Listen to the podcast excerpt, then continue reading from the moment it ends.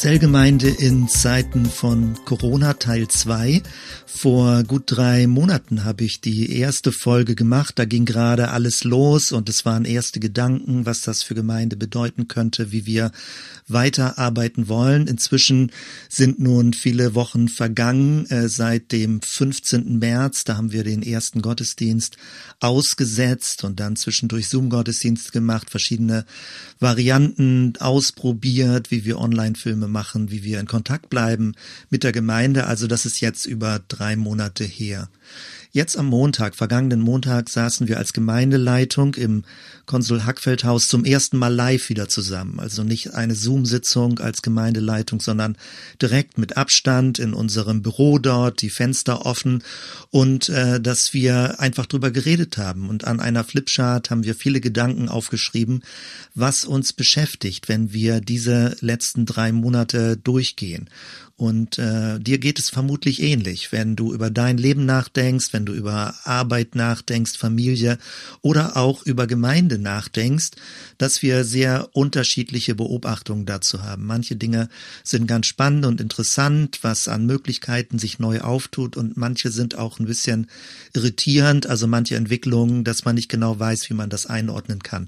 Und das, was ich hier dir jetzt gleich ausführen möchte, sind verschiedene Gedanken.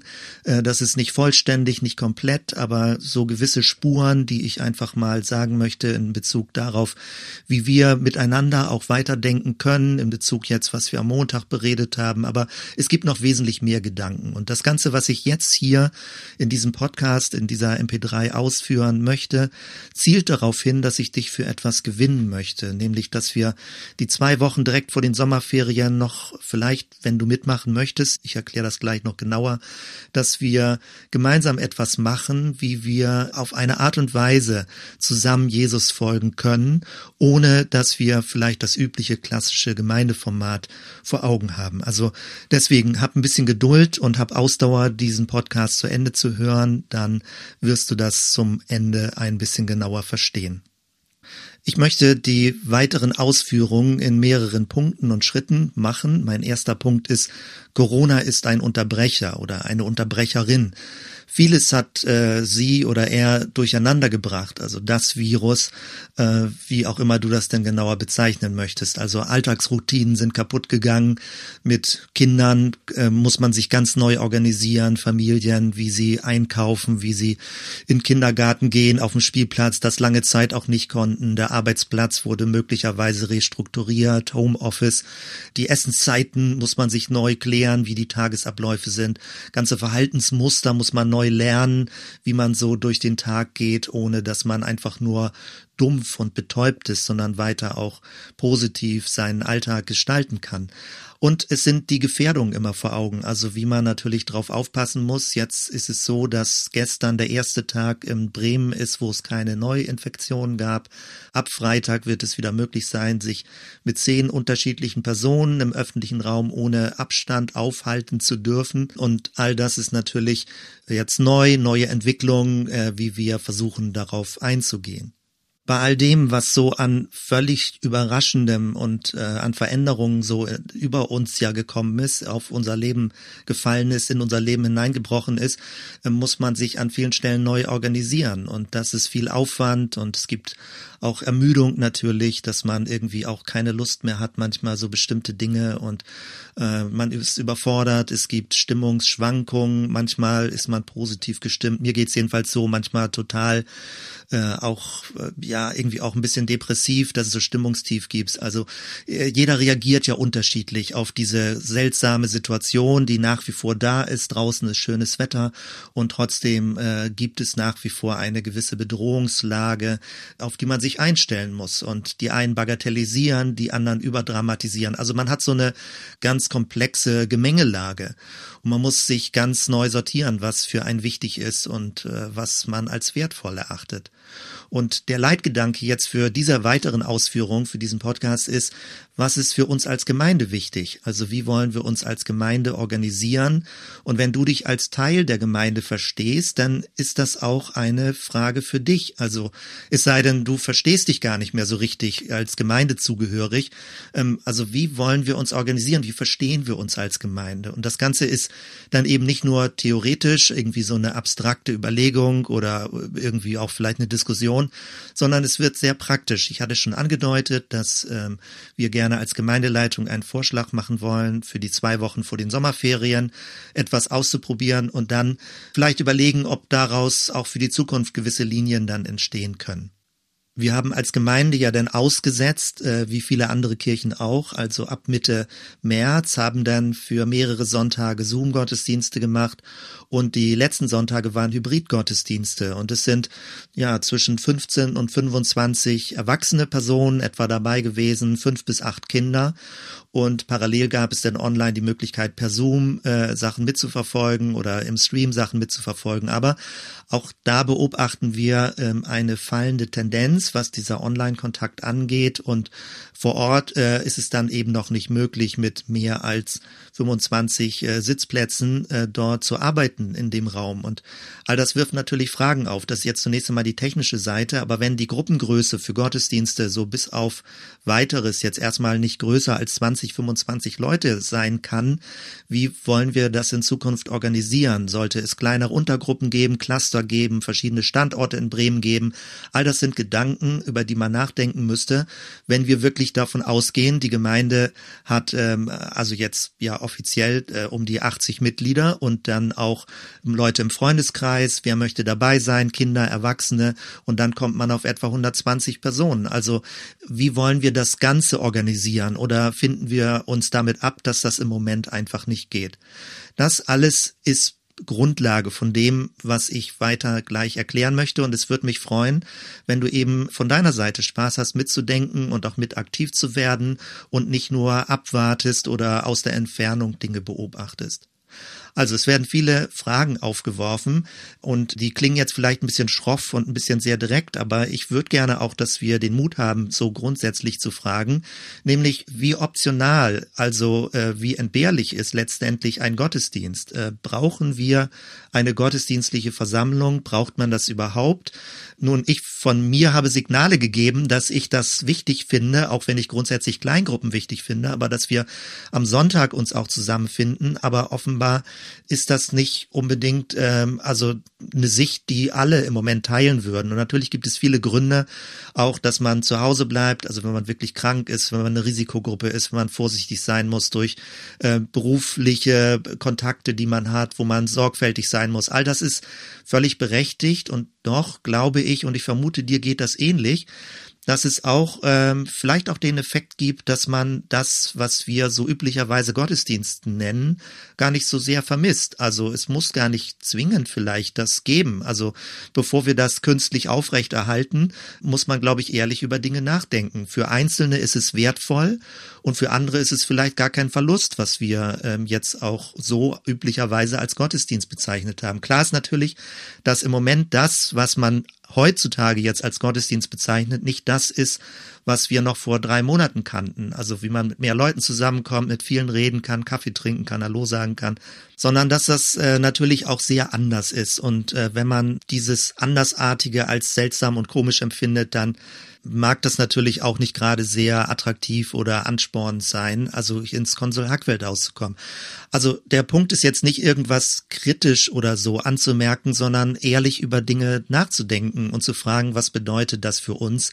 Wie wollen wir uns weiter organisieren und wie wollen wir gemeinsam auf dem Weg sein? Also die grundlegenderen Fragen sind dann, woran erkennt man, die Gemeinschaft der Gemeinde. Also wenn nicht im Gottesdienst, wo versammelt sich die Gemeinde sonst? Also geschieht das? Wir haben da ehrlich gesagt relativ wenig Überblick. Also zum Teil gibt es Zellgruppen, die sich äh, treffen. Auch manche Zellgruppen treffen sich nicht mehr, weil Zoom und Online das irgendwie dann auch mühsam und anstrengend ist. Vielleicht geht es jetzt wieder los, wenn man sich mit zehn Leuten vielleicht im Garten treffen kann. Alles geht ja und ist möglich, aber ehrlich gesagt, wir haben relativ wenig Überblick auch als Gemeindeleitung, was geschieht. Also außer jetzt die persönlichen Kontakte, die einzelne von uns haben. Und man kann noch grundlegender fragen und vielleicht, manche wird das vielleicht ein klitzekleines bisschen bedrohlich, aber vielleicht ist es auch gut, so ehrlich zu sein. Also die ganz tiefe Grundfrage lautet, braucht es überhaupt andere Christen, um Jesus nachzufolgen? Kann ich das nicht eigentlich auch alleine machen? Also ja, vielleicht mit ein oder zwei Freunden oder irgendwie so, aber extrem informell, dass ich einfach alleine bin und sage, ich entscheide für mich, dass ich Jesus gut finde, dass ich ihm folge, dass ich mich an ihm ausrichte und äh, an sich, also zwingend brauche ich nicht andere Christen dafür, das ist optional. Natürlich ist es nett, ein paar Leute zu kennen und Freunde zu haben, aber das ist nicht zwingend nötig, um Christ zu sein. Also diese ganz tiefe Grundfrage lautet, brauche ich überhaupt einen anderen Christen, eine andere Christin, um selbst Christ bleiben zu können? Hat das Christentum, also das ist zu technisch formuliert, hat der christliche Glaube, die christliche Gemeinschaft, ist das wirklich konstitutiv, die christliche Gemeinschaft, oder ist es eher optional? Und wenn es wirklich also nötig ist oder wichtig ist oder dazugehört, äh, wo geschieht eigentlich verbindliches geistliches Leben? Was äh, ermöglicht überhaupt geistliches Wachstum? Also wie kann man Dinge zusammen so machen, dass man auf dem Weg bleibt, Jesus zu folgen. Und ohne dass man sich da was schönredet, dass man sich was äh, einbildet, dass man in so einer Selbsttäuschung lebt und alles mögliche Christsein nennt. Also wo wird es konkret, dass ich erkennbar mit anderen unterwegs bin, Jesus zu folgen? Ich finde diese Fragen wichtig. Äh, es kann sein, dass sie ein bisschen zu schroff, zu dramatisch klingen, zu grundsätzlich klingen. Aber mir scheint, dass diese Corona-Krise uns diese Fragen nochmal mit neuer Dringlichkeit ähm, so auf die Tagesordnung schreibt. Und viele Fragen davon sind ja gar nicht neu, die waren ja schon vor Corona.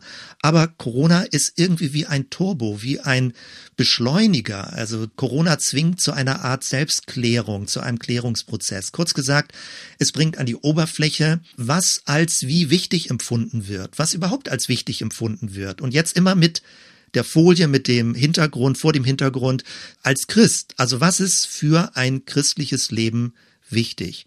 Was ist optional? Was ist konstitutiv? Ja, an, ich hatte eben schon angedeutet, an manchen Stellen beobachten wir äh, sehr viel Gutes, also gerade im Jugendbereich, im Teenie-Bereich, also wie das ja spannend äh, abläuft, was da auch äh, übers Internet möglich ist. Und an manchen anderen Stellen äh, sind wir schon ein bisschen ernüchtert, äh, weil wir den Eindruck haben, jetzt über die drei Monate bröselt auch was weg oder ähm, ja, wir können das wirklich sehr schwer einschätzen und umso mehr würden wir dich gerne gewinnen, dass du äh, auf eine Art und Weise aktiv dich beteiligst, wie ich das gleich äh, weiter erläutern werde. Ja, also die Frage ist, wie soll man reagieren als Gemeinde? Angenommen, du würdest Gemeindeleitung sein, soll man resignieren, soll man es laufen lassen, soll man abwarten, soll man sagen, es geht nun mal halt nicht anders? Äh, oder wie geht man damit um? Wollen wir den Traum von einer vitalen und wachsenden Gemeinde leben oder wollen wir ihn zurückstellen, bis Corona vorbei ist? Äh, wie lange wollen wir abwarten? Äh, oder gibt es auch jetzt schon Dinge, die möglich sind? Und natürlich muss man sich darauf einstellen, was wäre, wenn kein Ende in Sicht ist?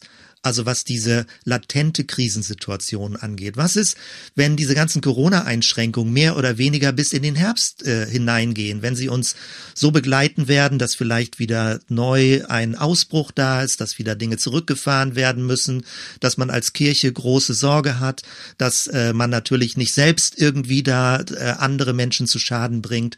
Was heißt das, wenn das nicht nur Wochen, sondern Monate so weitergeht? Oder noch schlimmer, was heißt das, wenn nach Corona, wenn also nach diesem Virus, ein neuer Virus kommt. Und dann haben wir das Ganze nochmal in einer anderen Variante. Also all das ist ja nicht absehbar. Und die innere Haltung nur abzuwarten, scheint uns äh, nicht die beste Form zu sein. Also in den Anfangswochen war das teilweise ein bisschen verwirrend und man dachte, oh, wie kommen wir damit klar? Aber auf Dauer jetzt wäre es ja schon schön, wenn wir wieder positiv und konstruktiv und nach vorne gerichtet aufbauen können. Und äh, wenn wir diese Einschränkungen haben, dann brauchen wir einfach neue Ideen, wie wir damit umgehen können. Und das will ich mal ein bisschen genauer jetzt beschreiben, was ich meine. Also Punkt zwei: Corona zwingt zum Umdenken. Also ein kleines Gedankenspiel. Angenommen. Angenommen, es gibt keine größeren Gruppengrößen als 25 bis 30 Leute oder, naja, wenn man größeres Gelände hat, würde es vielleicht auch gehen, aber man muss so weit auseinander sein, man kann nicht richtig ein großes Gemeinschaftsgefühl vielleicht erzeugen. Aber in so einer Gruppengröße von 25 bis 30, vielleicht 20 Leuten, wir haben das früher kurz vor Corona haben wir angefangen darüber nachzudenken, sowas wie Cluster äh, zu machen, also so eine mittelgroße Gruppengröße zwischen Zellgruppengröße und Gottesdienstgröße und überlegt, ob das interessant sein könnte. Also damit Leute dazukommen können, ist es ein bisschen informeller, es ist nicht ein großer Gottesdienst und nicht anonymer so ungefähr, aber es ist auch nicht so klein und verbindlich wie eine Zellgruppe. Das ist ein Gedankengang, den man mal weiter überlegen kann und das bedeutet ja letztendlich, wir können einen Gottesdienst nach früherem Format vielleicht noch in absehbarer Form noch nicht machen. Also innerhalb eines Gebäudes mit mehr als 25 Leuten. Und wir haben aktuell auch kein stabiles Team. Also was die Sonntagsgottesdienste praktisch als Team gestaltet und äh, verantwortet. Und äh, ja, wie gehen wir damit um, wenn auch für längere Zeit dieses Team in, also die verschiedenen Teams äh, so nicht verfügbar äh, sein können. Auch das würde das ganze Format natürlich auf Dauer verändern. Und Natürlich, auch die Einschränkung ist da kein gemeinsames Singen, also innerhalb eines Raumes. Was macht man denn, äh, wenn man eigentlich gerne zusammen singen möchte und das geht nicht? Und auch kein Kaffee trinken, kein Kaffeeklönen im Gebäude. Natürlich, solange schönes Wetter ist, können wir das nach draußen verlagern. Aber was heißt, wenn der Herbst kommt oder wenn der Winter kommt? Also all das als Gedankenspiel. Angenommen, diese Einschränkungen bleiben bestehen. Wie wollen wir dann uns am Sonntag treffen und uns am Sonntag versammeln? Mehrere Standorte? Vielleicht. Angenommen als zweites, dass das mit Zellgruppen auch mit gewissen Einschränkungen noch immer sein wird. Also natürlich, wenn jetzt zehn Leute möglich sind, könnte man sich im Garten treffen bei schönem Wetter. Aber auch da, was ist, wenn Herbst ist, wenn Winter kommt, innerhalb der Räume angenommen, die Sorge wird uns immer weiter begleiten, dass Leute nicht kommen können, weil sie Angst haben, sich anzustecken oder weil sie vielleicht selbst wirklich so gefährdet sind oder auch Sorge haben, andere anzustecken. Also, dass man sich kaum traut, in einem Wohnzimmer zusammenzukommen. Was ist, wenn uns das noch noch Monate begleiten wird. Und weiter, was ist, wenn Online-Zellgruppen, die vielleicht früher, also im lokalen Bereich zwei Stunden gedauert haben, mit Abendbrotessen, mit äh, zusammen Bibel lesen, beten, mit verschiedene Dinge tun und zwei Stunden, zweieinhalb Stunden vielleicht war man zusammen. Wenn man das online macht, ist das super mühsam und anstrengend. Und das haben ja auch schon einige ausprobiert. Und man hat die Zeit versucht zu reduzieren, vielleicht nur noch eine Stunde oder noch kürzer, weil auf Dauer sind solche Online-Treffen natürlich auch sehr ermüdend. Und dann haben wir diese Variante durchgespielt mit Zoom. Und der kostenlose Account von Zoom bietet ja nur 40 Minuten. Nun, wir können Gemeindeaccounts bezahlen und auch kaufen, aber angenommen, rein theoretisch, angenommen, man hätte ein Format von 40 Minuten oder eigentlich, wenn man so ein bisschen Gleitzeit Anfang, Ende mit einkalkuliert, ein Format von 35 Minuten was würdest du in diesem Format tun? Das ist die Aufgabe. Ja, jetzt nicht eine Rätselaufgabe oder irgendwie so, aber es ist ein bisschen die Herausforderung jetzt. Also die Aufgabe, angenommen, die Zoom-Vorgabe würde uns helfen, sage ich mal, die Rahmenbedingungen so zu sehen, zu überlegen, wie wollen wir es machen. Also man hat eine Zeit von 35 Minuten. Man kann sich an jedem x-beliebigen Ort dazuschalten, selbst wenn du zu Hause bist, wenn du im Urlaub bist, wenn du unterwegs bist, wenn du noch im Auto bist, in jeder x-beliebigen Zeit, an jedem x-beliebigen Ort. Die Erfahrung ist, dass Zoom, ähm, und das ist bei den meisten Videokonferenzen ja so, dass es ein bisschen anstrengender wird, wenn es so mehr als sechs Leute sind, sieben Leute sind, weil dann muss man genau achten, wer redet jetzt gerade, dass man sich nicht ins Wort fällt und man muss aufeinander reagieren. Und äh, wenn die Gruppen aber sehr klein auch sind, man kann sich dann manchmal auch sehr wenig, sage ich mal, zurücknehmen, weil man immer sofort gefordert ist, auch mit zu reagieren in ganz kleinen Gruppen. Also auf jeden Fall die Gruppengröße von Zoom hat irgendwie, sag ich mal, so eine Obergrenze, damit es einigermaßen funktioniert, sechs, sieben, vielleicht acht Leute. Das sind Erfahrungswerte, die du ja selbst sicherlich auch schon gemacht hast. Die Aufgabe also jetzt aus christlicher Perspektive lautet, was würdest du in 35 Minuten tun? Wenn du gemeinsam Jesus nachfolgen willst, wenn du lernen willst, wenn du geistlich wachsen willst, wenn du dich gegenseitig ermutigen willst, wenn du dich stabilisieren willst auf dem Weg der Nachfolge, einander stärken, einen weiteren Horizont bekommen, was würdest du tun? Wie muss so ein Treffen aussehen in 35 Minuten?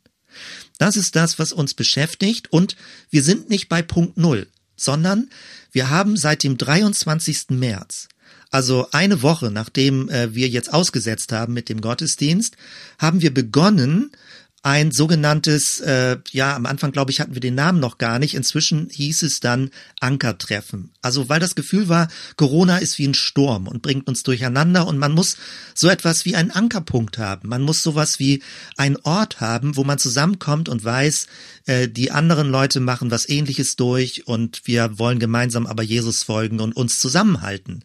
Also ein Ankerpunkt, ein Ankerpunkt treffen und das haben wir am Anfang sieben Tage die Woche gemacht und dann im Laufe der Zeit haben wir es reduziert, weil wir uns auch am Sonntag ja dann gesehen haben, also auf fünf Tage von Montag bis Freitag und immer nur 35 Minuten.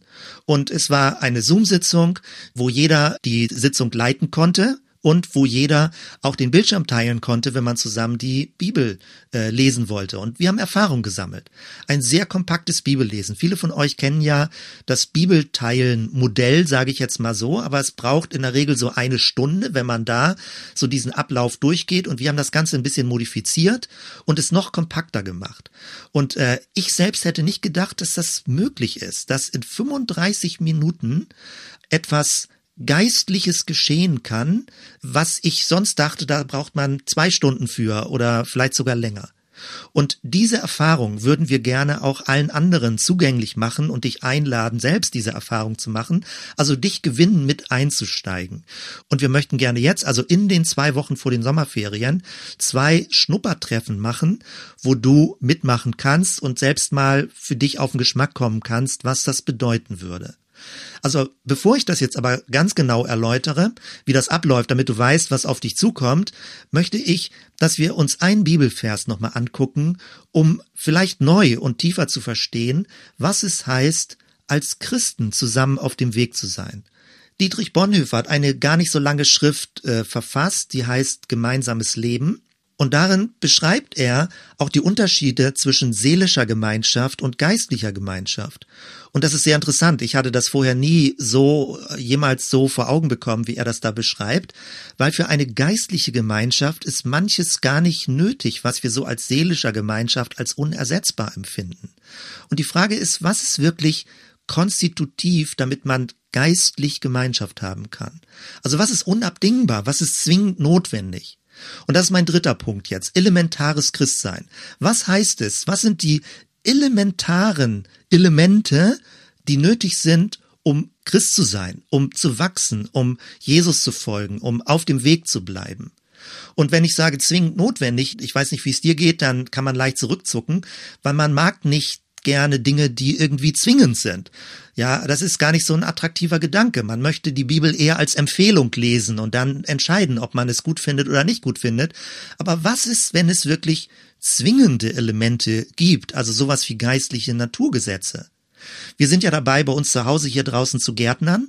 Und äh, ich muss ehrlich sagen, äh, mir fällt das gar nicht so leicht, die Naturgesetze so ernst zu nehmen, dass ich mich fügen muss. Also so sage ich da mal ganz schroff, der Nomos der Erde, also das Gesetz der Erde, ist etwas, man muss darauf achten, wo Pflanzen hingepflanzt werden, wie sie Licht haben, wo Schatten ist, äh, ja, wie der Wind steht, wie die Bodenverhältnisse sind, wie die Feuchtigkeit ist. Also es gibt so viele Faktoren und ich kann mich danach richten oder auch nicht, aber dementsprechend werden die Pflanzen wachsen oder auch nicht. Ich kann nicht selbst entscheiden, wo ich die Pflanzen hinpflanze und dann gleichzeitig erwarten, dass sie gut wachsen.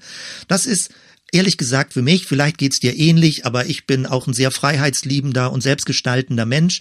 Für mich ist das echt schwer auszuhalten, dass die Erde vorgibt, wie ich die Pflanzen wachsen lassen muss. Oder bei uns macht auch vieles Lennart, dass er Dinge dann ausprobiert und testet und verbessert und immer noch mal wieder neu rangeht. Am Sonntag werde ich da ein paar Bilder von zeigen. Aber damit umzugehen, dass es etwas gibt, dem ich mich unterordnen muss. Also einem Gesetz des Lebens, einem Gesetz des Wachstums, einem Gesetz der Erde. Und äh, so ist das bei Bauern, so ist es bei Gärtnern, so ist es aber auch bei unserem menschlichen Körper. Wie du dich ernährst, wie du Sport machst und zeitverzögert kriegt man dann die Wirkung oder die Quittung auch dafür, wenn man bestimmte Dinge tut oder nicht tut. Was wäre also, wenn es genauso geistlich ist? Und wenn wir diese Faktoren eher erkunden und herausfinden müssen, aber wir diese Faktoren nicht wirklich beeinflussen können, also indem wir sie akzeptieren oder abschaffen, sondern dass wir sie respektieren müssen und uns versuchen müssen, daran auszurichten. Was wäre, wenn es genau diese geistlichen Gesetzmäßigkeiten gibt? Und ich sage das jetzt als äh, rhetorische Frage. Also die Bibel, denke ich, macht es sehr deutlich. Es gibt diese Gesetzmäßigkeiten, aber dann liegt der Ball in meinem und in deinem Feld. Wollen wir uns daran ausrichten oder wollen wir sie ignorieren? Und dafür ist der Bibeltext und verschiedene Bibeltexte sind dafür sehr wichtig. Also die Frage lautet dann, welche Faktoren und durch welche Faktoren wird das geistliche Leben ernährt? Was ist konstitutiv, was ist optional? Was kann man weglassen, aber was ist zwingend nötig? Und weiter, was lässt den inneren Menschen wachsen? Und da geht es nicht jetzt um seelisches Wohlbefinden, sondern was lässt den inneren neuen Menschen in Christus wachsen? Und was macht uns zu mündigen Christen? Was macht uns zu hingegebenen Nachfolgern Jesu? Und eben habe ich das schon angedeutet. Es gibt viele Dinge, die gut sind, die uns auch gut tun, wo wir uns besser fühlen, die wohltuend sind mit anderen Menschen, für uns alleine und so weiter. Aber ich möchte spezifischer fragen, was lässt den inneren neuen Menschen wachsen? Was ist dafür wichtig? Was ist nötig? Was ist unabdingbar? Und worauf müssen wir auch als Gemeinde und als Gemeinschaft Wert legen, wenn wir Jesus nachfolgen wollen und wenn wir sagen, er ist unser Herr und unser Meister und wir wollen uns an ihm ausrichten? Ich möchte dir einen Bibelvers zeigen unter dieser Überschrift elementares Christsein in der Apostelgeschichte Kapitel 2, Vers 42. Da steht ein ganz berühmter Vers und ich dachte eigentlich, ich kenne diesen Vers und äh, alles klar, äh, habe ich wirklich viele, viele Male schon gelesen in dem Zusammenhang. Es gibt Gemeinden, die bauen ihr ganzes Gemeindekonzept darauf. Also Apostelgeschichte 2, 42, das ist der Zusammenhang, wie die ersten Christen die Gemeinde gebildet haben. Dort steht folgender Vers, Luther-Übersetzung. Sie blieben aber beständig in der Lehre der Apostel, und in der Gemeinschaft und im Brotbrechen und im Gebet. Und man hat das Gefühl, okay, vier Punkte. Lehre der Apostel, Gemeinschaft, Brotbrechen, Gebet. Und klingt auch alles ziemlich eindeutig und einleuchtend. Aber ich möchte dir ein paar Beobachtungen äh, deutlich machen und erläutern, die für mich selbst nochmal äh, neu waren und die für mich auch äh, wegweisend sind für das, was wir als Gemeinde weitermachen können. Ich bleib mal zunächst bei diesen vier Elementen, die ich eben erwähnt habe und möchte die kurz ein bisschen genauer ähm, umreißen. Also erstens Lehre der Apostel. Damals gab es ja noch kein Neues Testament, noch keine Verschriftlichung. Es waren Zeugen. Sie haben Jesus gesehen und sie haben darüber gelehrt, sie haben verkündigt, sie haben von Jesus erzählt. Und das ist letztendlich das Neue Testament, was dann später dabei rausgekommen ist. Das heißt also heutzutage für uns, die Lehre der Apostel ist das Neue Testament. Und wenn wir in der Lehre der Apostel bleiben wollen, dann heißt das, wir lesen das Neue Testament, wir lesen die Briefe, wir lesen die Evangelien. Und es geht nicht dabei allein um die Buchstaben oder dass man irgendwelche Texte vor Augen hat. Jesus hat ja schon gesagt, bei der Versuchung, als er in der Wüste war und dort versucht wurde, sagte Jesus, der Mensch lebt nicht vom Brot allein, sondern von einem jeden Wort, das aus dem Munde Gottes kommt. Also es geht um ein lebendiges Wort. Aber dieses lebendige Wort gründet sich in dem geschriebenen Wort, in den Zeugenberichten von Jesus, in der apostolischen Lehre. Und als Jesus zum Beispiel Gleichnisse erzählte, da gibt es das Gleichnis vom Seemann und der Saat. Und er sagte ganz klar, der Same ist das Wort, also das Wort Gottes. Das heißt, das, was in unser Herz fällt, in unser Inneres fällt, in unser Bewusstsein fällt, ist das Wort Gottes und nichts anderes. Und jetzt, wenn wir draußen hier bei uns zu Hause diese Experimente, sag ich mal, mit Samenkörnern und mit äh, Gemüse machen, was wir selbst äh, ziehen und äh, versuchen irgendwie richtig zu bewässern und so weiter, dann ist es sehr, sehr wichtig, welche Samenkörner man verwendet. Je nachdem, welche Samenkörner, kommt was Unterschiedliches bei raus. Und wenn ein innerer Mensch, ein neuer Mensch, ein Christusmensch in uns heranwachsen soll, dann geht es nur mit den richtigen Samenkörnern und die Samenkörner sind das Wort Gottes. Also das, was in uns keimt zum neuen Leben, ist das Wort Gottes. Und man muss das, auch sage ich mal, wenn man jetzt äh, als Pastor arbeitet, Verkündigungsdienst macht, man muss sich das klar machen. Bücher über die Bibel sind nicht die Bibel selbst. Predigten über die Bibel sind nicht die Bibel selbst. Man kann über das Neue Testament lehren und predigen, aber es geht direkt um den Text, um den lebendig gewordenen Text, um die apostolische Lehre. Und das darf man nie überspringen. Alles andere ist auch gut. Podcast dazu, Predigten dazu, Bücher dazu. Aber das Elementare ist, wirklich den Text zu hören, zu lesen, auf ihn hören, aufzunehmen, verinnerlichen. Das ist der Punkt eins, Lehre der Apostel. Punkt zwei, Gemeinschaft. Jetzt denkt man, ja, das ist doch nun absolut klar. Also die Leute waren ein bisschen beziehungsorientiert und haben sich, da steht ja auch an anderer Stelle dann, hin und her in den Häusern getroffen und äh, es war einfach Gemeinschaft, Tische, zusammen essen und so weiter. Und das stimmt auch alles. So steht's ja in äh, der Apostelgeschichte dann auch drin. Aber wenn man das griechische Wort anguckt, Koinonia, was hier steht, dann ist das eine spezielle Art von Gemeinschaft, ist ein besonderes Wort, ist eine Art von Vertrautheit. Wir kennen das aus dem Segensvers, die Gemeinschaft des Heiligen Geistes sei mit uns allen. Und Koinonia meint aber nicht einfach nur, was weiß ich, Leute kommen nett zusammen und klönen oder Kumpel oder Freunde oder irgendwie so in der Form, sondern es meint eine Art von Gemeinschaft aufgrund von Teilhabe. Also Menschen werden Teilhaber an etwas. Es geht nicht einfach um menschliche Beziehungen, die Leute so ein bisschen sozial zusammen sein wollen, sage ich mal jetzt ein bisschen kritisch abfällig. Das so meine ich es nicht, aber jetzt um den Kontrast deutlich zu machen, sondern es geht darum, dass eine Gemeinschaft entsteht, weil Menschen an etwas gemeinsam teilhaben. Der Begriff Koinonia. Und wenn wir in das Neue Testament reingucken, dann geht es um eine ganz bestimmte Teilhabe, nämlich um den Zugang, dass der Heilige Geist empfangen wird. Es ist die Teilhabe an der Innewohnung des Geistes. Dass wenn Christen und Christinnen sich zusammentreffen, es ist eine Gemeinschaft, die sich darüber bewusst ist, dass in jedem Einzelnen der Geist Gottes wohnt und dass auch durch den anderen der Geist Gottes zu mir reden kann. Also dass in mir der Geist Gottes wohnt und dass im anderen der Geist Gottes wohnt und dass man zusammen diese Art von Gemeinschaft bildet. Es ist also eine spezielle Art von Gemeinschaft, die hier genannt wird. Es geht nicht einfach nur darum, sich irgendwie zu versammeln. Es ist eine Gemeinschaft, die sich in dem Bewusstsein trifft, dass alle Teilhaber sind an der Gegenwart des Geistes, an der Präsenz des Geistes. Und in diesem Sinne versammelt sich die Gemeinschaft. Und sofort wird man an das Jesuswort erinnert. Wo zwei oder drei in meinem Namen versammelt sind, dann bin ich mitten unter ihnen. Also Jesus ist dort unsichtbar gegenwärtig, wo sich Menschen in seinem Namen versammeln.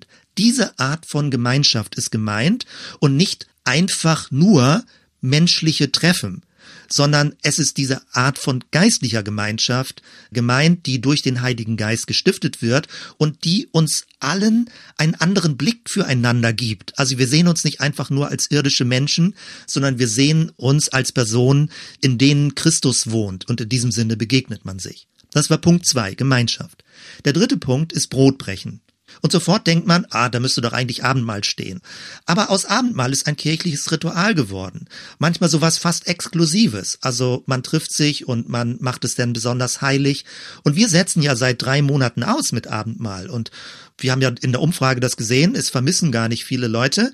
Es gibt sogar eine Diskussion, sollte man das online machen, also in manchen Kirchen eine Diskussion oder warten, bis es wieder offline möglich ist. Abendmahl ist so ein ganz eigenes Ding geworden, wo man denkt, aha, eine christliche Gemeinschaft muss Abendmahl feiern.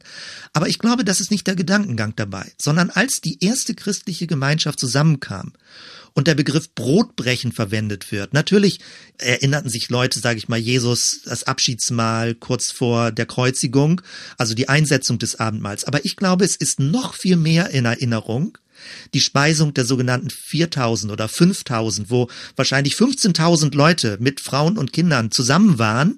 Und stell dir das vor, das ist Brotbrechen. Also Brotbrechen ist nicht ein christlich exklusives Gemeinschaftsritual, also mit Hostie und äh, Kelch und Wein, sondern Brotbrechen bedeutet teilen, austeilen, mitteilen, über sich hinaus das Gute verbreiten.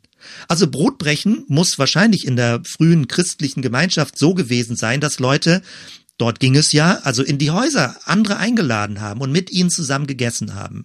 Da ging es nicht allein um dieses Ritual des Abendmahls, sondern es ging darum, dass sich Dinge vermehrten, dass sie anderen zugänglich gemacht wurden, dass man etwas miteinander teilte, dass man austeilte. Es war die Dynamik des Austeilens für andere. Und behalte das im Kopf. Wir reden ja über Elementares, wie geistliches, christliches Leben lebendig bleibt, wie wir Jesus folgen können. Das heißt, es geht nicht allein lokal Menschen an einen Tisch einzuladen, das ist auch gut, aber es ist auch in diesem Sinne kann man das symbolisch verstehen. Es geht darum, Räume zu öffnen, wo Menschen Ernährung für den Geist bekommen, wo sie innerlich aufgebaut werden, wo sie Energie bekommen, wo sie Kraft bekommen. Also Menschen etwas zugänglich zu machen, was spirituelle Räume und spirituelle Energie beinhaltet. Das bedeutet es, Jesus nachzufolgen. Und viertens, das war jetzt Punkt drei, Brotbrechen, viertens Gebet. Und bei Gebet gibt es auch wieder so völlig unterschiedliche Ideen und Vorstellungen, was das alles sein kann. Es gibt natürlich verschiedene Typen von Gebet. Und ich weiß nicht, welche Erfahrung du mit Gebet gemacht hast. Also ich kenne Gebetstreffen, die sind echt langweilig und belanglos gewesen. Also ich habe ja schon eine lange christliche Geschichte. Und so macht Beten keinen Spaß. So bringt Beten auch keine Energie. Und man kann natürlich fragen, was ist hier mit Gebet gemeint? Und das ist gar nicht so schwammig und unklar. Irgendwie eine wehmütige oder depressive oder selbstbezogene Gebetszeit war das ganz bestimmt nicht. Denn in Apostelgeschichte 4 gibt es eine Überlieferung, wie die Urgemeinde gebetet hat. Und sie hat sehr aktiv und aktivierend gebetet. Sie hat darum gebetet, dass sie Mut hat, sich zu Jesus zu stellen öffentlich, ein Bekenntnis zu leben, dass sie Freimut hat, dass sie sich nicht einschüchtern lässt von anderen. Also die Art des frühchristlichen Gebetes muss sehr dynamisch und aktivierend gewesen sein. Also dass die Christen in Jesu Namen aufgestanden sind und rausgegangen sind, dass sie in Kontakt mit anderen Leuten waren, dass sie eine Art handelndes Gebet Gebetsleben hatten. Es war weniger etwas, was man in Worten sagt oder wo man so eine Gebetstat vollbringt im Sinne von, okay, jetzt habe ich zehn Minuten oder fünf Minuten oder drei Minuten gebetet, sondern es war eher eine Lebenshaltung, ein Lebensstil. Also Gebet war eine Art von aktivierender innere Haltung, die formuliert wurde, ausgesprochen wurde und in Angriff genommen wurde. Die ersten Christen verstanden sich als Träger des Reiches Gottes und sie haben in Jesu Namen Dinge in Angriff genommen, orientiert an Jesus. Wenn man so Gebet versteht, wird es viel interessanter. Dann sind das keine langenden, ausschweifenden Gebetszeiten, sondern sehr kurz, sehr klar und sehr konzentriert für das, was äh, richtig und wichtig ist zu tun. Ja, jetzt haben wir vier Punkte. Also Lehre der Apostel, Gemeinschaft, Brotbrechen, Gebet. Und jetzt könnte man aufhören. Und häufig werden auch nur diese vier Punkte genannt. Aber, und das ist mir nochmal ganz neu aufgefallen. Und es steht ja immer direkt in der Bibel drin, auch wenn man blind ist dafür, es zu lesen. Ich möchte dir drei weitere Punkte nennen. Und die stecken ein bisschen versteckt in diesem Vers drin. Der Vers beginnt, jetzt fünftens, mit dem Wort sie, Mehrzahl. Und wir kennen das auch aus dem Vater unser. Vater unser, nicht Vater meiner oder Vater deiner, Vater unser.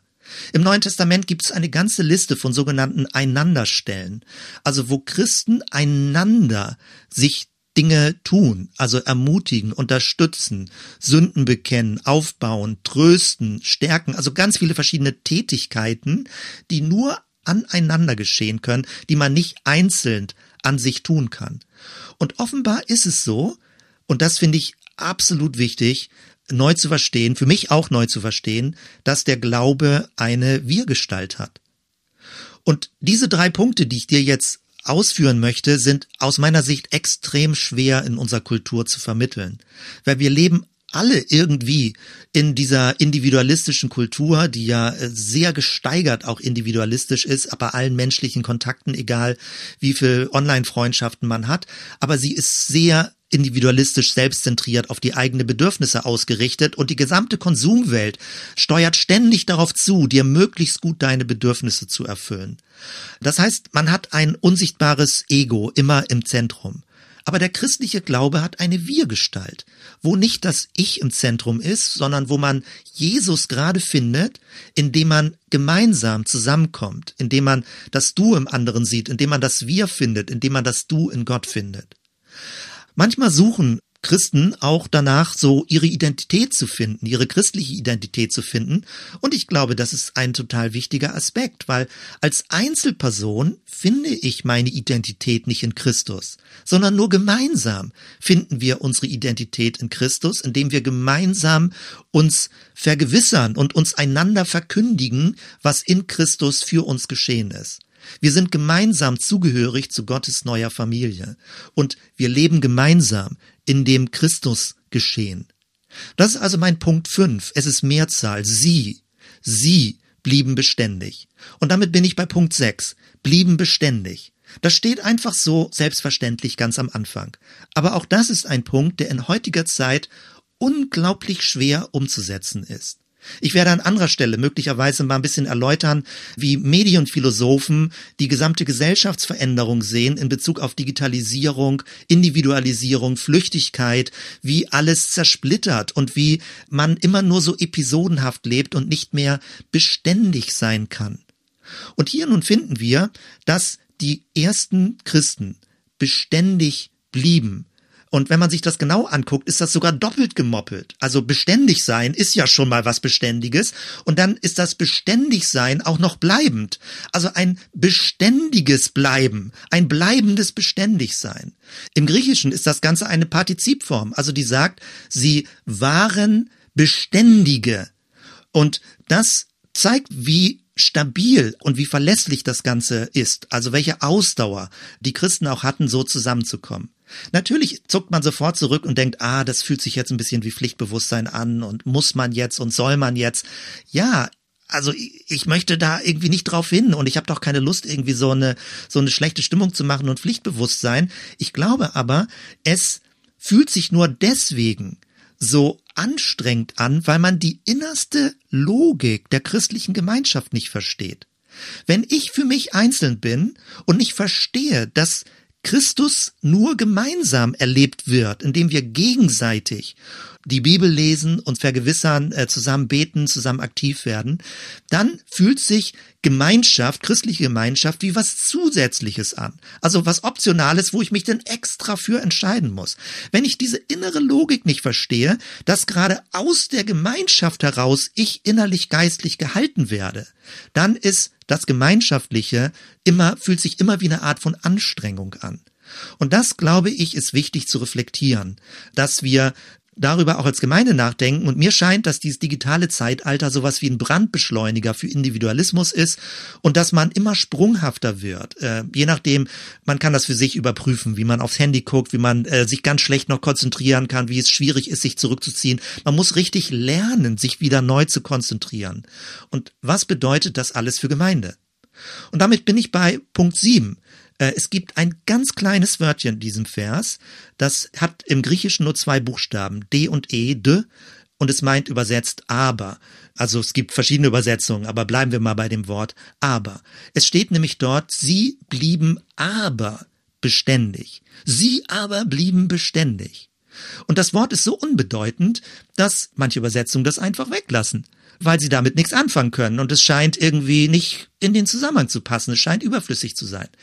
Auf mich wirkt es aber so, dass dieses Wort aber einen Kontrast zur Gesellschaft ausdrückt.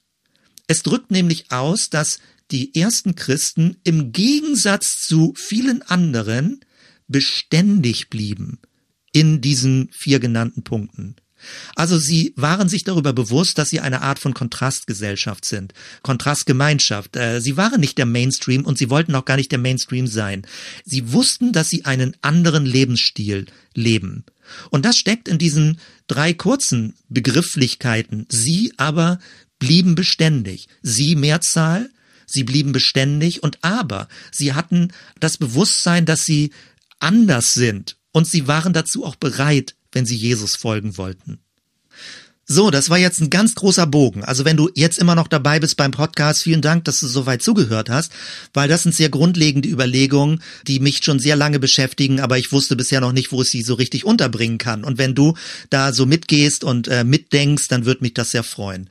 Und jetzt kann man natürlich fragen, äh, wie passt das alles in 35 Minuten? Soll das ein Witz sein? Also was da alles irgendwie drinsteckt, das kann doch gar nicht gehen. Aber angenommen, also angenommen, es würde gehen dass wir diese sieben Elemente, die ich gerade eben ausgeführt habe, dass wir die alle in 35 Minuten reinkriegen. Angenommen, es würde gehen. Was machst du dann? Machst du dann mit? Würdest du mit einsteigen? Lässt du dich herausfordern? Würdest du es probieren? Würdest du sagen, okay, da lasse ich mich drauf ein, das gefällt mir, das finde ich spannend, äh, das habe ich immer gesucht. Also angenommen, es würde gehen. Können wir dich gewinnen? Können wir dich herausfordern, mitzumachen? Das würde uns sehr freuen. Und damit bin ich beim vierten Punkt. Ich möchte dir einmal im ganz Schnelldurchgang erläutern, wie so ein Ankertreffen abläuft. Also was die Logik dabei ist. Und am Anfang waren wir eher so ein bisschen wie äh, Blinde mit dem Krückstock, wo wir so ein bisschen intuitiv Sachen ausprobiert haben. Wir haben ja mit Bibelteilen begonnen und das hat sich dann immer mehr rauskristallisiert. Wir sind ja jetzt äh, eine ganze Reihe von Wochen schon mit diesem Format unterwegs und das finde ich sehr, sehr spannend. Also, dieses Ankertreffen, der Name, ich hatte das schon erläutert, kommt vom Wort Anker, also ein Ankerpunkt, den man wirklich als inneren Fixpunkt, auch teilweise als Tagesunterbrechung nimmt, um zu sagen, ich möchte mich mit anderen Christen verbinden und wir wissen voneinander, dass wir uns gegenseitig festhalten und gemeinsam auf dem Weg sind. Am Anfang fühlte sich das fast ein bisschen wie so eine klösterliche Tagesgebetszeit an, aber das hat sich jetzt im Laufe der Zeit auch ein bisschen entzerrt, weil wir uns eben nicht mehr absolut äh, alle sieben Tage treffen. Und man kann es auch nur einmal in der Woche machen und genau das wird gleich unser Vorschlag sein. Als ich vor kurzem nochmal drüber nachdachte, was eigentlich der Sinn des Ganzen ist, worüber wir hier sprechen und nachdenken, fiel mir ein anderer Begriff ein. Und interessant ist, dass der eigentlich auch mit dem Begriff Zelle zusammenpasst, also Zellgruppen. Nämlich, also ich bin auch naturwissenschaftlich da sehr begeistert von, ich würde diese Ankertreffen, diese Ankerpunkte, diese Ankergruppen Brennstoffzellen nennen. Ich würde sie geistliche Brennstoffzellen nennen. Das musst du nicht so machen, aber das ist der Begriff, der mir das deutlich macht, worum es geht. Und eine Brennstoffzelle macht genau das. Es sind ganz elementare Bausteine, Elemente. Also bei einer klassischen Brennstoffzelle Wasserstoff und Sauerstoff. Es gibt eine Reaktion. Es passiert keine Umweltverschmutzung. Also stell dir das vor. Jetzt mal kleine Randbemerkung. Stell dir vor, wir hätten ein Christentum, was keine permanente christliche Kontaminierung verursacht in der Gesellschaft. Also wo wirklich Schadstoffe durch Christen in die Gesellschaft produziert werden. Das würde ich obercool finden, wenn man so ein Format findet. Also äh, das heißt also eine geistliche Brennstoffzelle, die nicht die Umwelt verschmutzt, und trotzdem Energie produziert. Also eine erneuerbare Energie, wo wir ganz stark von innen her erneuert werden, ohne dass es uns auslaugt oder dass wir ähm, andere Leute möglicherweise vergiften. Ich glaube, dass Jesus sowas ähnliches im Sinn hatte und im Blick hatte. Wenn er zum Beispiel das sogenannte Abendmahl mit Brot und Wein einführt, dann sind das ja völlig normale Elemente. Das war normales Brot, Matzen und das war normaler Wein als Tagesgetränk, ähm, also nichts Außergewöhnliches. Jesus hat das Normale genommen, damit Menschen verstehen, das geistlich-spirituelle Leben ernährt sich aus dem Normalen heraus und nicht aus dem Besonderen. Mich erinnert das auch an die Begegnung, die Jesus am Brunnen hatte, die Frau am Jakobsbrunnen, wo sie ihn gefragt hat, Herr, gib mir dieses lebendige Wasser. Und ganz, ganz, ganz spannend. Jesus sagt da nicht, okay, alles klar, ich gebe dir das lebendige Wasser, sondern er sagt, ich gebe dir lebendiges Wasser, das in dir zu einer Quelle wird. Also förmlich eine innere Erneuerung, die du von innen heraus erlebst und die unbegrenzt erneuerbar ist. Das ist spannend. Sowas möchte ich erleben, wenn zwei oder drei zusammenkommen in Jesu Namen. Ich möchte, dass wir Energie erleben, dass es uns Kraft bringt, dass es uns aufbaut und nicht auslaugt und dass es nicht sich anfühlt wie ein zusätzliches Treffen und wie lästige Gemeindesachen, die man auch noch erledigen muss, sondern wo wir merken, es ist wirklich eine Energie, Zone, in die wir hineinkommen. Es ist wie eine geistliche Brennstoffzelle. Und man braucht andere Christen dafür, damit die Reaktion abläuft, damit diese Energiereaktion abläuft. Sie geschieht nicht in dieser elementaren Form, wenn ich nur alleine bin, also Jesus und ich, nach diesem Motto, dann geschieht nicht das, was Jesus eigentlich wollte, wie wir miteinander auf dem Weg sind. Nun, ich hatte schon gesagt, Zoom hat uns gezwungen, uns kurz zu halten, 35 Minuten. Und ähm, am Anfang war das auch allen recht. Also keine langen Treffen, kurz, knackig, alle wissen, worum es geht und worauf es ankommt. Man kann das auch analog machen, man muss es nicht per Zoom machen. Und es ist wie ein kompaktes Bibelteilen. Früher konnte ich mir das nicht vorstellen. Ich kannte Zellgruppen, die zwei Stunden oder manchmal noch länger bis in die Nacht hineingingen.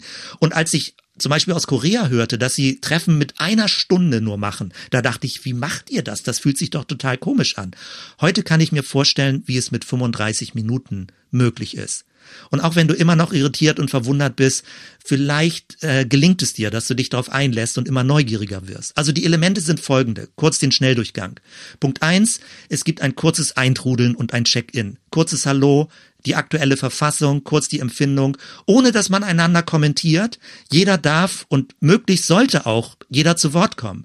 Was war Besonderes im Tag? Eine kurze Notiz. Es geht nicht um eine lange Austauschrunde und die ist auch gar nicht nötig.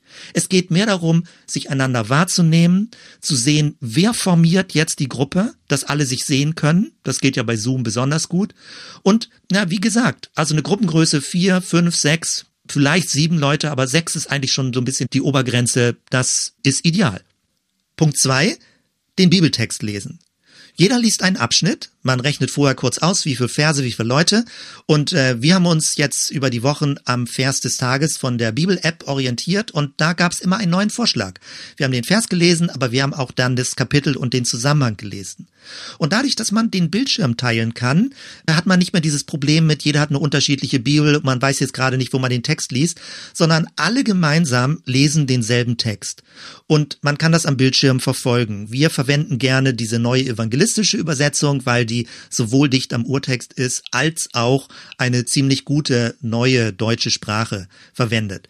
Und nochmal, wichtig ist, wirklich den Bibeltext zu lesen und nicht über den Text irgendwas zu lesen den Text zu lesen. Und gut ist auch, ihn im Zusammenhang zu lesen. Und genau das werden wir dann auch in den Schnupperankertreffen machen, dass man äh, einen ganzen Brief dann in der Woche im Zusammenhang liest. Punkt drei: in Stille lesen. Also zwei, drei Minuten liest jeder nochmal den Text in der Stille durch, ohne dass das kommentiert wird. Und dann geht es einfach nur um die Frage, wo bleibe ich hängen? Was ist wertvoll? Was möchte ich unterstreichen? Was irritiert mich? Und dahinter steckt immer die Frage, gibt es etwas, wo Gott mich durch den Text anspricht. Es kann sogar sein, dass man sich plötzlich überrascht fühlt durch etwas oder ermutigt fühlt oder ertappt fühlt in dem Text und dass daraus dann Konsequenzen folgen können, dass man für sich herausfindet, was man als Verlängerung dazu tun sollte. Und was jedes Mal spannend ist, es ist völlig unterschiedlich, wo Leute andocken und was ihnen wichtig ist.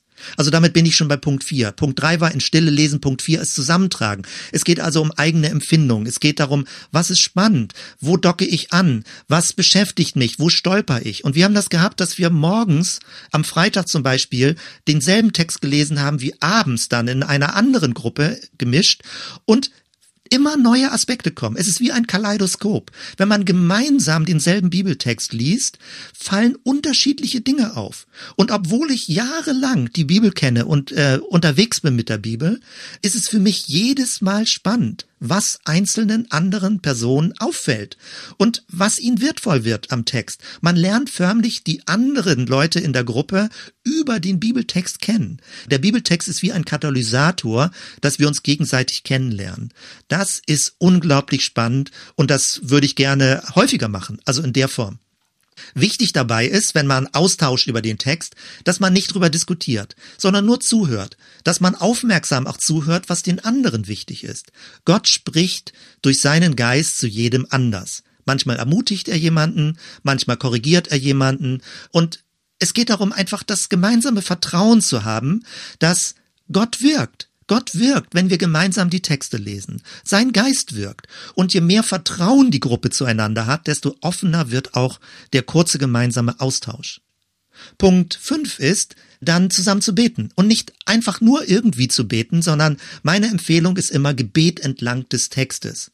Manchmal ist es schwierig, immer wieder neue Worte zu finden, um frei zu beten. Und große Kirchen wechseln dann eher in so liturgische Gebete, aber dann hat man auch so ganz starke Vorgaben. Meine Empfehlung ist so eine Kombination dazwischen.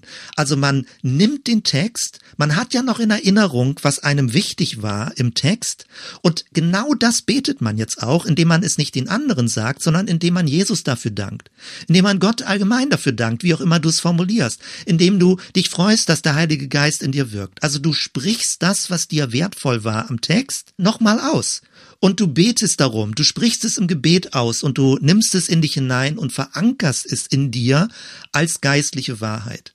Und auch wenn das für den einen oder anderen ein bisschen fremd ist, es ist wichtig, laut zu beten. Weil laut beten ist eine Art von Bekennen vor mir selber und auch vor den anderen, etwas auszusprechen. Wahrheiten werden dann verstärkt, wenn sie ausgesprochen werden. Auch dazu gibt es eine Reihe von Bibelstellen, aber äh, die Zeit ist schon sehr lang, dass ich mich einfach jetzt nur mit dem Hinweis begnüge. Damit Punkt 6. Gebet füreinander. Während man betet, kann man dann auch das Signal geben und sagen, gibt es noch Anliegen? Wollen wir füreinander beten? Und dann kann es sein, dass aus der Anfangscheck-In-Runde, wenn jemand gesagt, ah, ich habe heute so einen langen und anstrengenden Tag gehabt oder was Blödes auf der Arbeit erlebt oder hier in meinem Umfeld war Folgendes, das hat man ja noch in Erinnerung. Und jetzt an dieser Stelle betet man füreinander, nimmt das auf oder betet auch für Personen, die einen vor Augen sind und kann das kurz formulieren und aussprechen. Kurze Gebete, es muss nicht lang sein. Keine langen Pausen, zügig beten, aussprechen, benennen und man gemeinsam hat man denn so einen, einen verdichteten Raum des gemeinsamen Betens. Punkt sieben: Man schließt das Ganze ab mit einem gemeinsam gesprochenen Segen.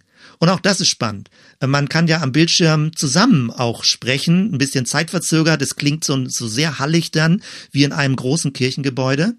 Und man kann also langsam am Bildschirm einen Segen sprechen. Auswendig, wenn man es immer wieder macht. Und von dort her sich gegenseitig das zusprechen.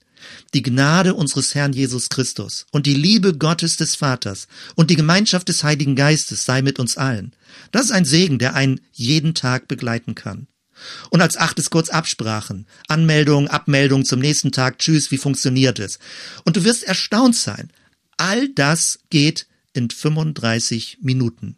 Ich hätte es ja auch nicht für möglich gehalten, wenn uns nicht Zoom dazu gezwungen hätte. Und wenn man ein bisschen Übung hat, fühlt es sich nicht gehetzt an. Es fühlt sich zügig an, es fühlt sich kompakt an, aber nicht gehetzt. Und wenn du dir das genau anguckst, was ich eben ausgeführt habe, dann wirst du bemerken, jeder kann mindestens fünfmal zu Wort kommen.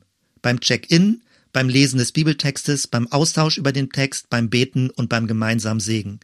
Ich hätte nie gedacht, dass es wirklich so kompakt und so gut geht. Und ich rede ja nur deswegen begeistert davon und versuche dich auch dafür zu gewinnen, weil also die Hintergrundfrage, die immer mitläuft, lautet, was stärkt den inneren Menschen? Was stärkt den geistlichen Menschen?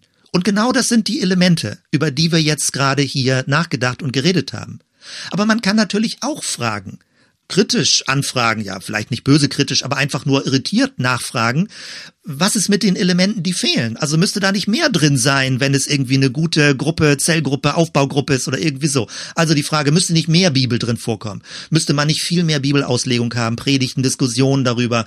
Ja, an sich gut, aber nicht zwingend nötig. Predigten können helfen, Texte, Diskussionen können helfen, aber sie sind nicht zwingend nötig.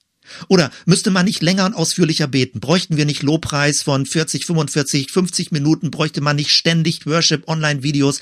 Auch das ist alles gut. Das kannst du für dich weiter tun und das ist wichtig. Das baut dich auf, je nach Typ. Liest eine vielleicht äh, Bücher über die Bibel und der andere hört viele Lobpreis-Songs äh, und Videos. All das geht. Aber es ist nicht zwingend nötig, wenn es darum geht, den inneren geistlichen Menschen aufzubauen. Man kann fragen, braucht es nicht mehr persönliche Tiefe? Man kann doch nicht nur kurz so ein Check-in machen. Ja, das stimmt. Auch Gemeinschaft ist irgendwie nötig, aber das kann außerhalb eines solchen Treffens stattfinden. Wenn du zum Beispiel merkst, zu einer bestimmten Person hast du eine besondere Frequenz, eine Resonanz, wo du sagst, ach, lass uns doch mal zusammen Spaziergang machen, so eine Seelenverwandtschaft entsteht, das ist absolut super. Aber es muss nicht alles elementar in so einem kurzen Treffen vorkommen. Geistliches Wachstum beruht nicht nur auf Sympathie. Es ist gerade interessant, mit sehr verschiedenen Menschen zusammen einen Text zu lesen, zusammen zu beten und zu wissen, dass man gemeinsam auf dem Weg ist, Jesus zu folgen. Man kann fragen, braucht es nicht mehr Seelsorge? Ja, aber es muss nicht in so einer kleinen, kompakten Gruppe sein, sondern wenn du merkst, da gibt es mehr Redebedarf, mehr Gebetsbedarf, kann man sich außerhalb dieser Gruppe verabreden, wenn man möchte. Braucht man nicht mehr Zeit allein? Ja klar, du hast viel Zeit allein, aber es braucht elementar, konstitutiv einen Ankerpunkt, wo du mit anderen Christen zusammen praktisch genau diese ja, dieses Elementare lebst und praktizierst. Es braucht diesen Ankerpunkt, so wie Bergsteiger sich gegenseitig absichern. Man kann auch fragen, muss man nicht mehr aktiv werden? Ja, genau das wird ja geboren aus diesen kleinen Treffen, dass du eine Idee bekommst, während du den Text liest oder zusammen mit Leuten betest, dass der Heilige Geist dir einen Impuls gibt und sagt, kümmere dich doch darum, ruf die Person an, frag danach, schreib die E-Mail. Also das entsteht ja gerade aus dieser geistlichen Brennstoffzelle, dass du Impulse bekommst, wie du anderen Menschen dann äh, möglicherweise was Gutes tun kannst und aktiv werden kannst. Das gehört ja genau dazu, dass wir permanent in Christus sind und permanent mit der Präsenz des Heiligen Geistes leben. Also all das, was ich eben ergänzend gesagt habe, kann natürlich genau so sein, also eine Ergänzung. Aber die Frage ist, was ist elementar nötig für die Ernährung des Inneren, des Geistlichen, des neuen Menschen. Was zeichnet diese Brennstoffzelle aus? Was ist die absolute Basis? Und dann kann man es eben mit anderen Elementen erweitern. Wenn Jesus sagt, wo zwei oder drei in meinem Namen zusammen sind, da bin ich mitten unter ihnen. Da meinte er kein Gottesdienst, da meinte er noch nicht mal eine große Zellgruppe, da meinte er nicht irgendwie groß Programm, was irgendwie aufwendig ist, sondern es sind diese innersten Elemente, dass das Wort Gottes ausgesprochen ist, lebendig ist, unter uns lebt, dass wir Gemeinschaft haben untereinander und durch die Präsenz des Heiligen Geistes und dass das Gebet etwas Aktivierendes hat, was uns zum Handeln bringt, was uns nicht nur passiv lässt, sondern was uns förmlich als Träger des Reiches Gottes motiviert und aktiviert. Und damit komme ich jetzt langsam auch wirklich zum Schluss. Die Kombination ist wichtig. Alles zusammen, kompakt ist wichtig. Die Wahrnehmung der Gruppe, andere Menschen, andere Gesichter, andere Tagesverfassung, der Bibeltext im Original, den Text reden zu lassen, indem wir ihn laut vorlesen und hören. Genauso wurde es in der Urgemeinde gemacht, dass ganze Briefe vorgelesen wurden. Zusammen zu beten, nicht nur innerlich meditieren, sondern laut voneinander hören, hörbar, bekenntnishaft zu beten. Und auch mit einer gewissen aktivierende Energie sich zu treffen, also den Fokus über die Gruppe hinaus, nicht selbstbezogen zu leben, sondern auch für andere da zu sein, für andere zu beten oder auch praktisch für andere sich einzusetzen. Ja, die Frage, kann das wirklich alles so einfach sein? Mir scheint, es stimmt wirklich. Und jetzt haben wir ein anderes Problem. Wenn es jetzt zu einfach ist, schreckt dich das womöglich auch wieder ab, weil du sagst, naja, so einfach, so kurz, das kann doch nicht möglich sein. Aber dann beißt sich die Katze in den Schwanz. Wie soll es denn sein, damit du für dich verbindlich geistliche Gemeinschaft lebst und Jesus folgst? Wenn es so lang ist, empfindest du es als zu lang und du sagst, du hast keine Zeit dafür. Wenn es zu kurz ist, sagst du, nee, das ist mir aber zu kurz, das kann doch nicht gehen. Also so geht's ja nicht, so funktioniert's ja gar nicht. Also was ist das Format, bei dem du dich geistlich verbindlich verpflichtest, gemeinsam mit anderen Christen Jesus zu folgen? Das ist ein Vorschlag, den ich jetzt gerade beschrieben habe, wie wir es machen. Du wirst das in der Mail gleich lesen, die ich auch schon rumgeschickt habe oder rumschicken werde gleich, was das nun ganz praktisch bedeutet vor den Sommerferien. Die Herausforderung und der Vorschlag von uns als Gemeindeleitung ist folgendes. Sowas, bisschen, mach es für dich vielleicht wie ein Selbstexperiment, wie ein Reinschnuppern. Also die zwei vollständigen Wochen vor den Sommerferien, das ist die Woche 27 und 28, da haben wir jetzt vorbereitet. Wir würden verschiedene Zeitslots sozusagen anbieten aus der Gemeindeleitung heraus, dass wir das hosten und dass Leute, die wollen, mitmachen können und dieses Ankerformat dann einmal erleben und durchlaufen. Also zweimal, genauer gesagt, nämlich pro Woche einmal und zwischen diesen Treffen dann jeweils einen Brief im Neuen Testament lesen. Also wir schlagen vor den Galaterbrief, den Epheserbrief, den Kolosserbrief oder den Philipperbrief, je nachdem, wie eine Gruppe das denn auch für sich wertvoll findet. Und wir haben Angebote morgens früh um sechs und abends um 19 Uhr, je nachdem, wie es dir passt. Also wo wir dich herausfordern wollen und gewinnen wollen und nicht jetzt, dass es sich anstrengend und lästig anfühlt. Wir würden uns einfach nur sehr freuen als Gemeindeleitung, wenn wir aus all dem, was uns Corona-mäßig echt so ein bisschen auch unter Druck gebracht hat als Gemeinde, dass wir da eine neue Idee, neues Packende bekommen, wie wir in kleinen verbindlichen Gruppen geistlich Jesus folgen können, auf dem Weg sein können, ohne dass uns diese ganzen Corona-Beschränkungen behindern, sondern dass wir gemeinsam in unterschiedlicher Form mit unterschiedlichen Mischungen zusammen leben können. Der Zielpunkt dieser Schnupperankertreffen wird dann der letzte Sonntag vor den Sommerferien sein, also 12.07. Da können wir nicht ins Konsul Hackfeldhaus, aber wir werden dann wahrscheinlich Open Air was machen. Wie genau wissen wir noch nicht. Und dann werden wir auch Erfahrungen austauschen können damit. Also, ganz zum Schluss, Fazit, absolut in Kurzform. Wir möchten dich gewinnen, mitzumachen, zweimal jeweils eine halbe Stunde, 35 Minuten dir in den nächsten beiden Wochen zu reservieren, mit vier, fünf, sechs anderen Leuten zusammen einen neutestamentlichen Brief zu lesen und diese Ankertreffen durchzumachen, zu durchlaufen in dieser Form, wie ich es beschrieben habe, und dann bei dir zu gucken, was macht das mit dir? Kannst du damit was anfangen? Könnte das Potenzial für die Zukunft haben? Wir möchten dich also gewinnen, dass du das erlebst, wie man alltagsintegriert das leben kann, wie man gemeinsam Jesus folgen kann, verbindlich Jesus folgen kann, wie man geistlich wachsen kann, wie man voneinander lernt und wie man aufeinander achtet. So, meine Güte, das war jetzt echt viel Material, aber ich wollte es auch nicht zu kurz machen, sondern dass man auch eine Idee kriegt, wie der ganze Bogen ist und was da auch theologisch hintersteckt und an praktischen Überlegungen hintersteckt. Vielen Dank, wenn du bis hierhin zugehört hast, wenn du mitgegangen bist, wenn du dir die Gedanken mitmachst und wenn du überlegst, wie es geht. Es gibt also einen Doodle-Link, wo du dich äh, eintragen kannst und dann werden wir gucken, wer alles Interesse hat und mitmacht und daraus werden sich dann die Gruppen formieren für diese zwei Wochen. Nur schnupperweise Weise. Also du bist zu nichts mehr verpflichtet und kannst danach dann überlegen, was du daraus machst, ob du mehr machen möchtest und wie wir nach den Sommerferien weitergehen werden. Also wir würden uns einfach sehr freuen, wenn du mitmachst. Bis hierhin, vielen Dank, dass du zugehört hast und wir sehen uns dann am Sonntag oder an anderer Stelle online oder hören voneinander per Mail. Bis dann. Tschüss.